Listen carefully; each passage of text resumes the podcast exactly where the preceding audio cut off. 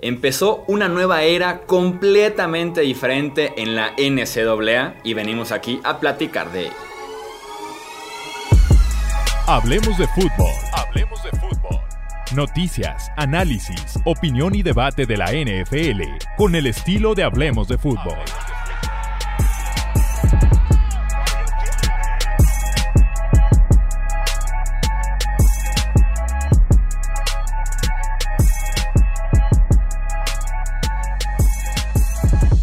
¿Qué tal amigos? ¿Cómo están? Bienvenidos a un episodio más del podcast Hablemos de Fútbol. Yo soy Jesús Sánchez, tenemos un gran tema que platicar el día de hoy. Obviamente un gran tema merecía un gran invitado. Creo que por segunda vez aquí en el podcast Hablemos de Fútbol nos acompaña Ian Roundtree, que es experto en el tema del draft, de la NSAA, scout certificado, analista en máximo avance. Así que Ian, pues bienvenido a platicar de ese tema tan polémico que es los cambios en la NSAA.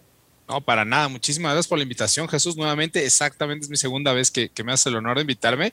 Y este, y no, pues ya que te digo, después de esa introducción, que, además agradezco muchísimo, pues no, me has dejado sin palabras. Muchísimas gracias por, la invitación, como les digo, y, por permitirme compartir este espacio contigo y con todas las personas que nos hacen favor de escucharnos. Sí, honor a quien honor merece, sin duda alguna es un tema que va a dar mucho de qué hablar y tenemos aquí al experto en NCAA para poder platicar de él. Eh, se podría decir que en términos generales, por primera vez en más de 100 años en la historia de la NCAA, los jugadores amateurs en cualquier disciplina que involucre el deporte universitario podrán recibir dinero. Esto porque se aprobó un cambio en el reglamento que tiene que ver con nombre, imagen y semejanza. Name, Image and Likeness es el nombre oficial de esta reforma en el reglamento, en el que los jugadores, por medio de terceros, por medio de patrocinios, pueden empezar a cobrar por sus redes sociales, apariciones en entrevistas de radio y televisión, comerciales en los que aparezcan, visitas, autógrafos, lo que ellos puedan generar ya lo pueden empezar a cobrar y no van a ser suspendidos como en aquellas épocas ya muy lejanas en las que por recibir eh, una rebanada de pizza suspendido un partido, ¿no? Porque recibiste algo por jugar. Este, este, reglamento, este cambio en el reglamento no tiene todavía nada que ver con que las universidades directamente le paguen a los jugadores. Eso sigue estrictamente prohibido. Pero insisto, ya pueden recibir por medio de otras fuentes eh, dinero por su imagen, por su nombre y semejanza, que es el nombre de esta reforma. Háblanos un poquito en términos generales, metiendo más a profundidad de este cambio, Ian. Mira que, eh, como bien lo mencionas, eh, esto empezó a partir del primero de julio, entra en vigor esta nueva medida, esta nueva bylaw de la NCAA, que, como bien mencionas, había estado en, trabajándose estos últimos dos años, pero hay que ser honestos. Todo esto empieza en 1994, cuando aquel jugador campeón eh, que pierde el campeonato nacional con la Universidad de UCLA, Ed O'Bannon, y al quien realmente se le debe todo esto. Ed O'Bannon luchó más de dos décadas porque esto fuera posible él eh, se da cuenta de lo que la Universidad de UCLA generó en base a su nombre, a su imagen, los videojuegos, el merchandising, eh, y que él, bueno, eh, desafortunadamente venía de una situación poco privilegiada económicamente hablando, y entonces él incluso el estipendo que le daba la universidad, que en aquel entonces debemos de haber estado hablando de entre 150 y 200 dólares al mes, él lo enviaba a su casa ¿no? Porque la situación económica era tan precaria para ellos que, pues ni siquiera ese dinero le podía, eh, se podía quedar él, ¿no? Eh, al fin y al cabo él sabía que las necesidades básicas como dormitorio, como comidas, estaban cubiertas en la universidad, pero él tenía que hacer el esfuerzo de mandar ese dinero a su casa para poder tener una mejor subsistencia. Desde aquel entonces Ed O'Bannon empieza a pelear, eh, lleva a la NCAA a, varios juicios, ¿no?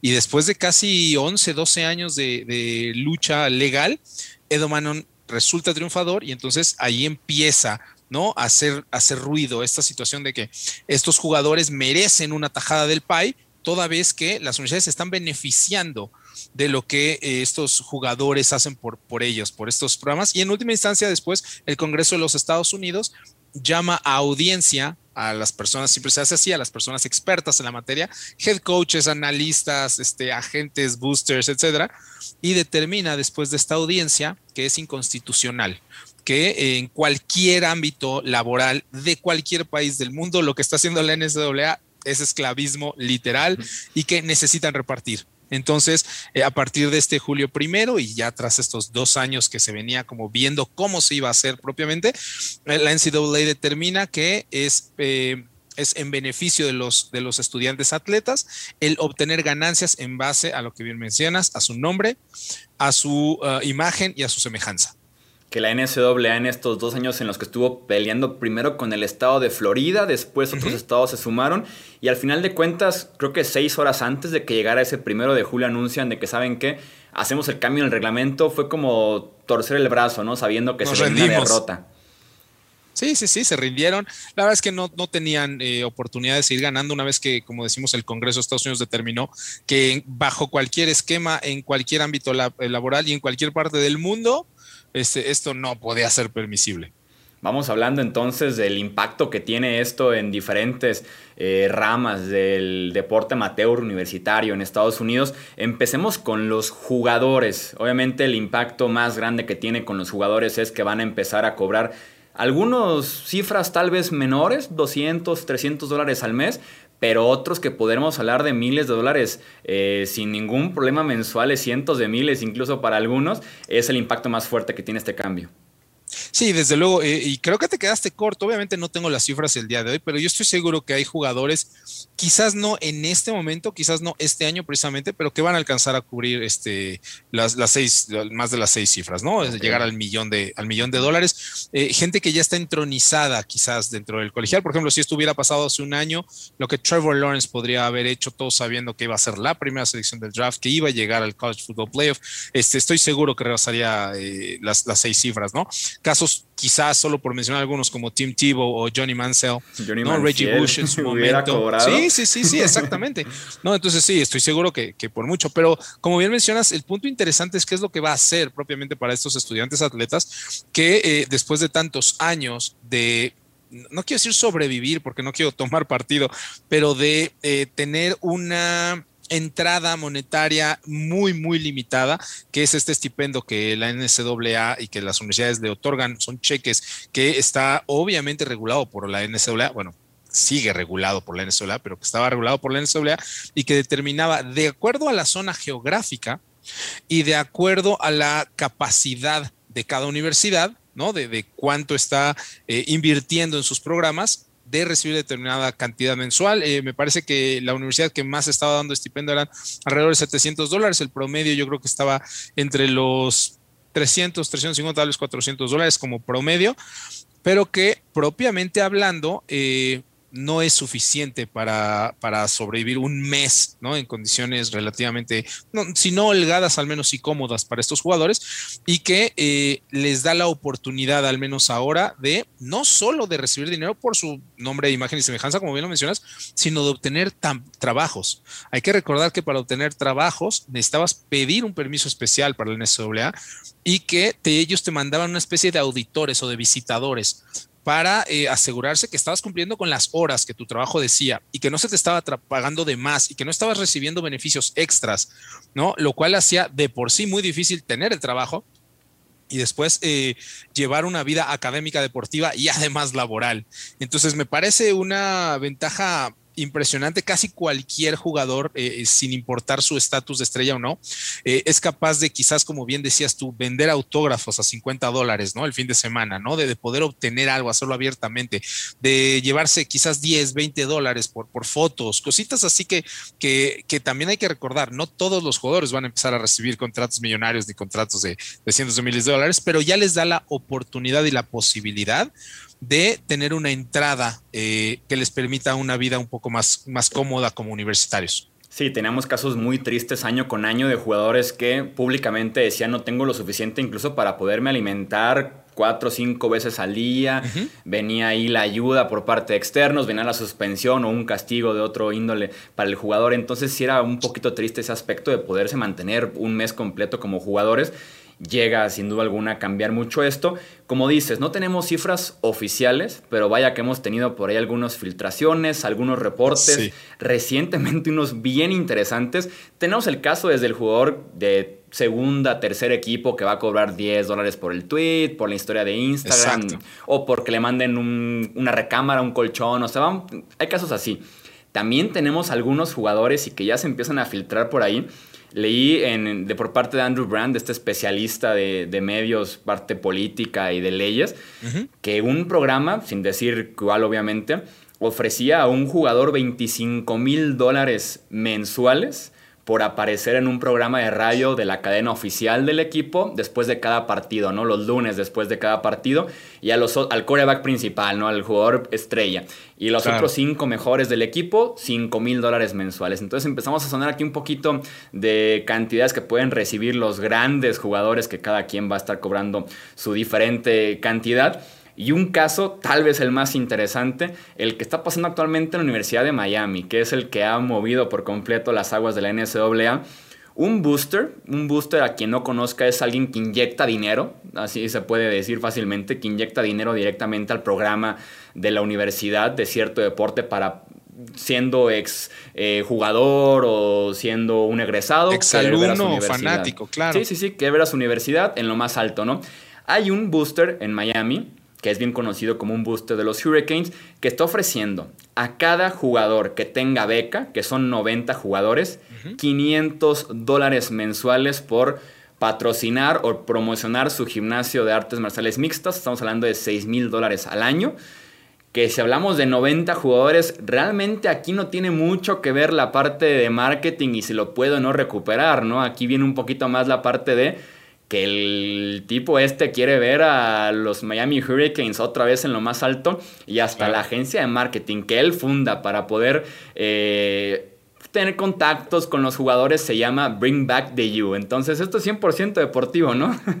Sí, sí, claro, como bien dices, no importa si lo recupera, ¿no? En, generar ese dinero que está inyectándole, ese flujo de efectivo que le está inyectando al equipo, lo que le interesa es que los jugadores a la hora de ir a hacer sus visitas oficiales sepan que nada más por firmar con el equipo ya tienen asegurado ese contrato el próximo año y que se se pueden quitar de muchos problemas eh, si escogen a Miami por sobre otras universidades.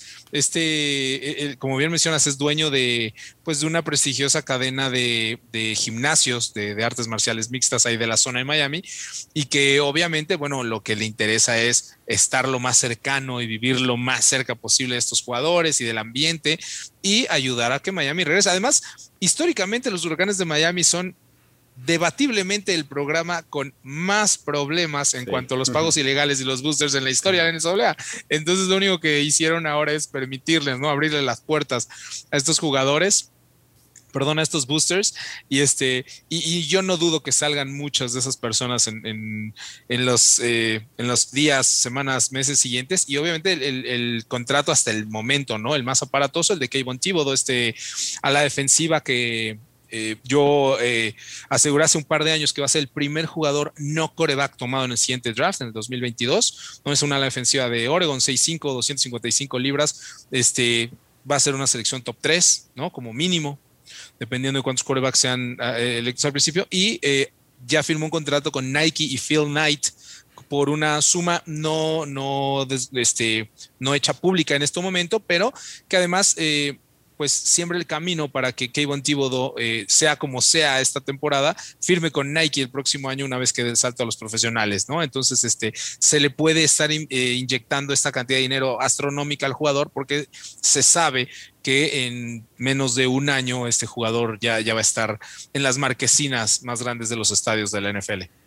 Ahora sí que varias preguntas que tengo sobre este mismo tema, ahora sí que una tras otra. ¿Crees que esto impacte directamente a este jugador que tenemos cada año en el draft, en el que por más que le dicen, tú eres una quinta, sexta ronda, la urgencia de tener dinero para apoyar a su familia, para salir de su situación, ¿crees que este dinero, suponiendo que recibe algo decente, no superestrella, porque es una cuarta, quinta ronda, lo haga quedarse en colegial un año más por lo menos?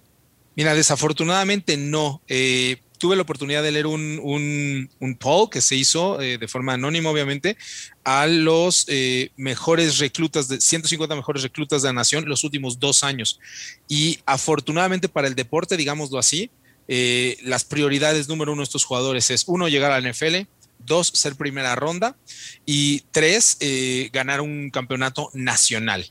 ¿no? Todas esas cosas se ven muy demeritadas si no estás en esos cuatro, cinco, seis, siete equipos que pueden competir cada año. Entonces, el número de estudiantes, atletas y el número de jugadores, incluso dentro de estos equipos, que están realmente pensando en poder quedarse un año más eh, a cambio de este dinero que estén recibiendo, en vez de llegar a la NFL, va a ser mínimo. Yo, yo realmente digo, no sé si me estoy adelantando otra de las preguntas, pero, pero esto me lo han eh, preguntado muy, muy seguido estos últimos días. Yo no creo que tenga ningún impacto real en el, en el campo, digamos, ¿no? En el sistema de competencia, en el balance competitivo que tiene la NSA. No creo que cambie mucho.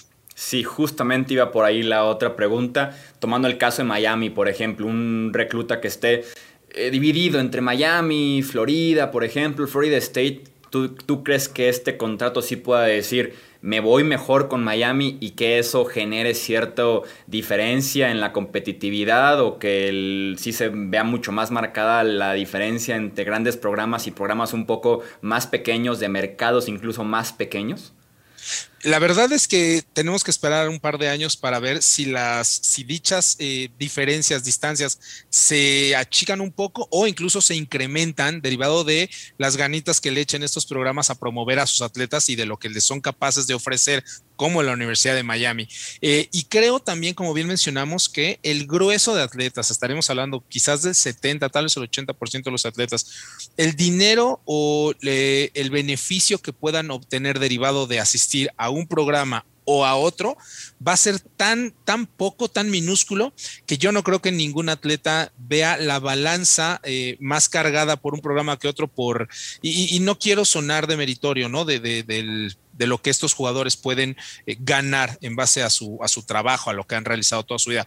Pero la, la diferencia entre lo que te puede ofrecer Florida y Miami quizás van a ser de promedio de 100 dólares o 200 dólares al mes, ¿no? Como mucho.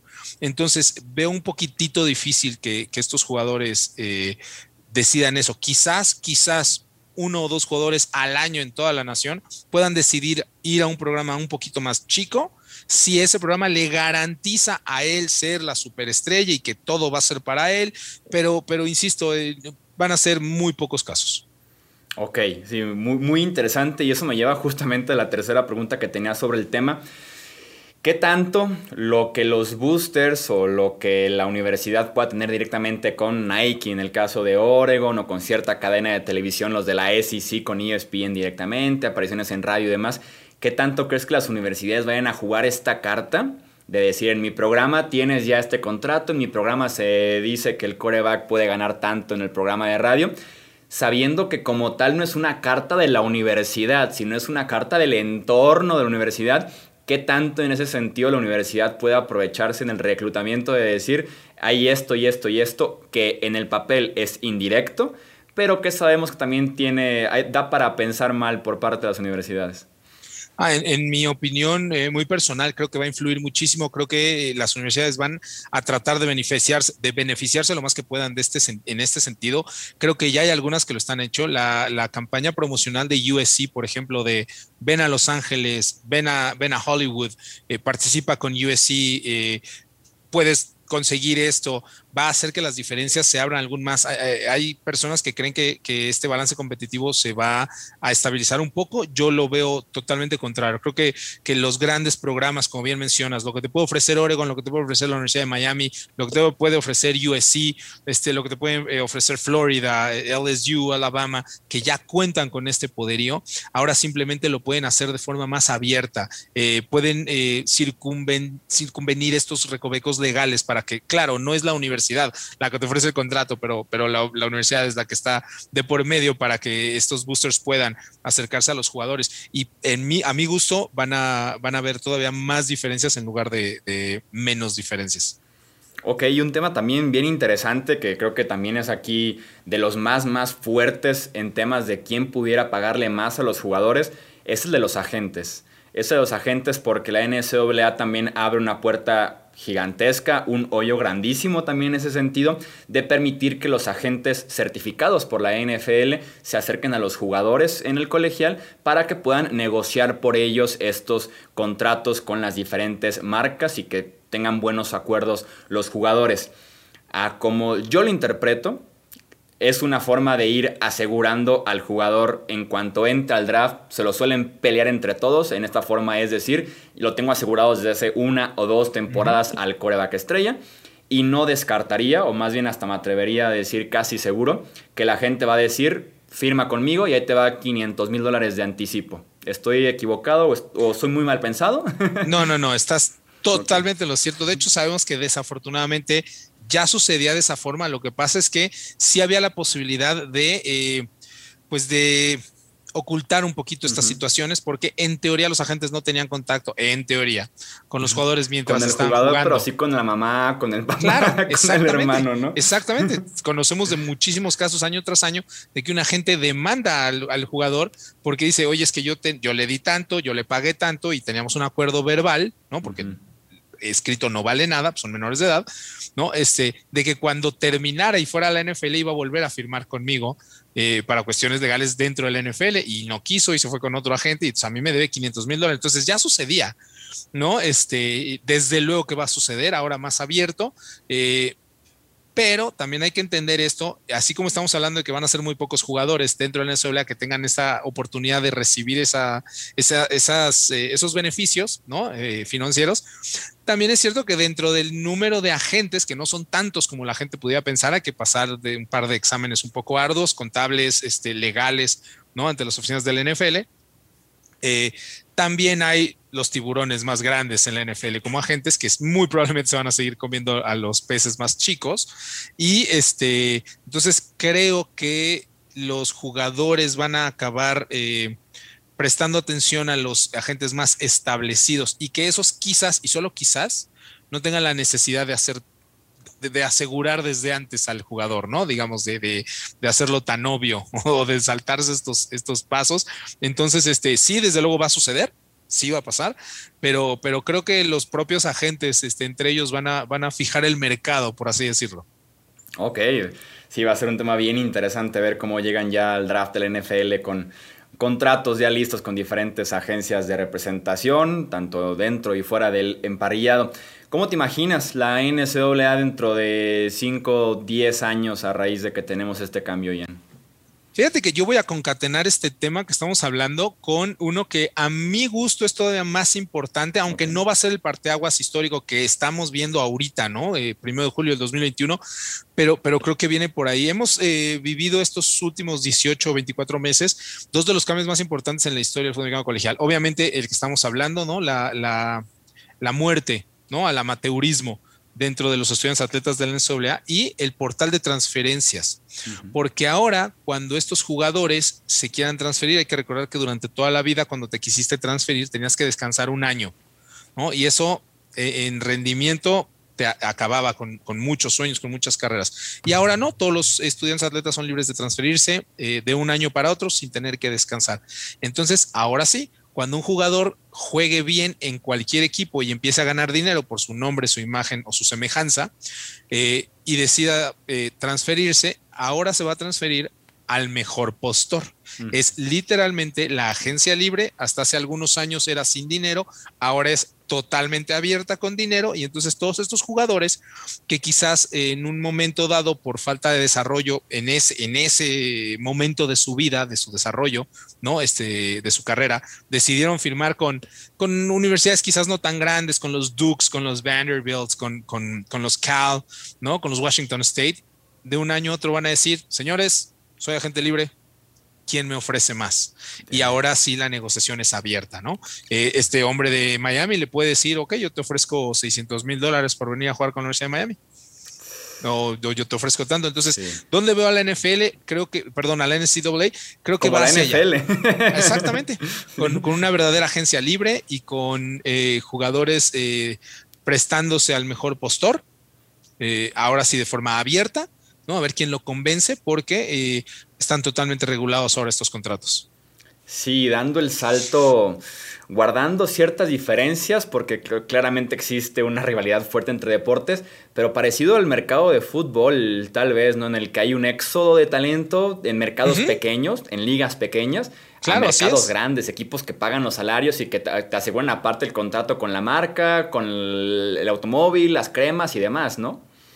Exactamente, y entonces ya, como bien mencionas desde hace, desde hace rato en la conversación, las universidades son las que se van a empezar a colgar de estos boosters, de estas marcas, y diciéndole, oye, tengo la posibilidad de traerme a tal coreback, ¿no? Eh, pero necesito que me apoyes. Tú estás mm. buscando una cara para tu negocio, entonces yo te voy a contactar con él, ¿no? Ya eres, ya estás libre de hacerlo. Y si lo logras firmar para mi universidad, entonces yo gano en el campo y tú ganas un embajador de tu marca, pero necesito su apoyo. ¿Cuánto estás dispuesto a dar? ¿Cuánto puedes aportar para este jugador? Ya no para la universidad, para el jugador, para, para ganar, porque cuando ganas, el dinero entra. Sí, totalmente. Sí, el dinero viene solito por, de, de muchos lados diferentes, sin duda alguna. Ahora sí que última pregunta en relación a los jugadores. ¿Estás preocupado de jugadores de 19, 20 años con estos ingresos, con estas peleas de marcas, el agente respirándole en la nuca, seguramente si es el quarterback principal de ese año? ¿Te preocupa un poquito lo que pueda pasar en el proceso del jugador, de hablar de la madurez, de los problemas que puedan venir más adelante? Mira, desafortunadamente, y voy a tener que distanciarme emocionalmente de esta respuesta. Cuando empecé a escuchar estos rumores hace un par de años, cuando supe eh, eh, a profundidad eh, todo el, problema legal ¿no? de la demanda de Ed Bannon y todo eso, sentí, sentí un poco de tristeza por, por este mito del amateurismo, por este mito de cómo en los jugadores colegiales juegan por amor ¿no? A la universidad y a, la, y, a Jersey, ¿no? En lugar de por lo que puedan ganar, este, ya, ya más asentado, ya más, este, eh, pues tuve tiempo de, de, tranquilizarme y de pensar bien las cosas. La verdad es que no estoy preocupado por el deporte, por la NCAA, por lo que significa el fútbol americano colegial para la enorme mayoría de estos jugadores, fuera de esas superestrellas que vamos a empezar a ver. Este, quizás, eh, y por eso digo que hay que distanciarse un poquito emocionalmente, quizás sí vamos a ver algunos o, muchos casos de estas superestrellas, jugadores que, eh, pues, derivado de obtener este dinero fácil o rápido, eh, empiezan a tener problemas de otra índole, ¿no? Este acceso a otro tipo de personas, acceso a otro tipo de situaciones, quizás distractores, ¿no? Como bien mencionas, eh, el diablo en un hombro, el, ángel en el otro, y, no muchos de ellos tienen la madurez para, para sobrellevarlo, pero sí estoy seguro que así como van a ser muy pocas las estrellas que alcancen ese nivel o esos contratos, por ende serán muy pocos los jugadores que desafortunadamente veamos sus carreras eh, descarriladas en este sentido por, por estas malas influencias y por este nuevo acceso que jugadores de, de ciertos estados rurales o de ciertas eh, situaciones socioeconómicas muy, muy endebles, ¿no? Este, de alto riesgo, ahora se vean con la oportunidad de acceder a todos estos mundos y creo que serán los menos, en definitiva, eh, casos muy, muy, muy contados. El que las universidades le paguen directamente a los jugadores, eh, ¿lo sigues viendo lejísimos? Incluso que calmar un poco las aguas esta reforma. Sí lo sigo viendo muy lejos porque, porque es un negocio y porque la NCAA va a pelear con uñas y dientes para no soltar el negocio. ¿No? Eh, más allá de, las cuestiones de índole personal, ¿no? O éticas o incluso morales, ¿no? De, esta semi-explotación que se ha hecho durante todos estos años. Eh, sí me parece que la NCAA prefiere eh, aventarse otros 10 años en litigio si es necesario, ¿no? Antes de compartir más esos, otro pedazo del pastel más grande. Sí, ¿no? y un pastel que, por cierto, vale miles de millones. Sí, sí, sí, billones, billones, billones. Y que viene, y que viene un contrato casi del tamaño de la NFL. En el 2026 se termina el actual contrato, bueno, en 2025 termina. Para el 2026 hay que firmar un nuevo contrato acerca de el College Football Playoff, que hasta este momento son cuatro equipos. Se habla que la postura más fuerte hasta este momento por los representantes de la escuela es de eh, aumentarlo a 12 equipos. Un contrato televisivo además de las que ya tienen las cadenas, este, porque hay que recordar que es la segunda liga más importante del, eh, perdón, la tercera liga más importante del mundo, la segunda más grande en Estados Unidos, ¿no? Está obviamente la UEFA, después viene la NFL y después viene la NCAA. Entonces, eh, las, los contratos que se van a dejar venir en los próximos cinco años, seis años por el College Football Playoff y su ampliación a 12 equipos, teóricamente, este, la NCAA prefiere, como le pasó a la NFL, no es el mismo tema, pero como le pasó a la NFL con eh, los problemas de conmociones, ¿no? Este, prefieren pelearlo hasta el final. O sea, que simplemente regalar el dinero. Lo que puedan ahorrarse, se lo van a ahorrar. Sí, así son sin duda alguna las organizaciones deportivas en esa índole pues un tema muy polémico, muchísima información, mucho que digerir sin duda alguna, pero leemos su opinión en comentarios, ya sea aquí en YouTube o también en redes sociales, Twitter, Facebook e Instagram. Los leemos para saber qué opinan de este tema, esta reforma que tenemos con los jugadores en la NCAA, finalmente recibiendo algo a cambio de lo que se merecen y hasta se queda corto tal vez de todo lo que están produciendo, de todo lo que generan año con año. Ian, nuevamente muchísimas gracias por pasarte aquí al podcast de Hablemos de Fútbol. Para nada, te agradezco muchísimo la, invitación, Jesús. La verdad es que me la paso súper bien platicando con ustedes. Este, eh, es, muy divertido tu, podcast, muy fluido. Entonces, no, encantado de estar aquí de nuevo. Cuando lo necesiten, eh, aquí me, tienen. Ojalá sea muy pronto. Eh, y muchas gracias, como siempre, al público, porque pues le estamos robando su tiempo y para mí es lo más importante y valioso que tiene una persona. Ya sabes, aquí están abiertas las puertas. Dejamos de todos modos en la descripción todas las redes sociales para que contacten a Ian directamente por si quedó ahí alguna duda de la NCAA, del draft, de la NFL. Es el experto sin duda alguna a seguir. Recuerden suscribirse, dejar su like, su comentario. Yo soy Jesús Sánchez y eso es todo por este episodio.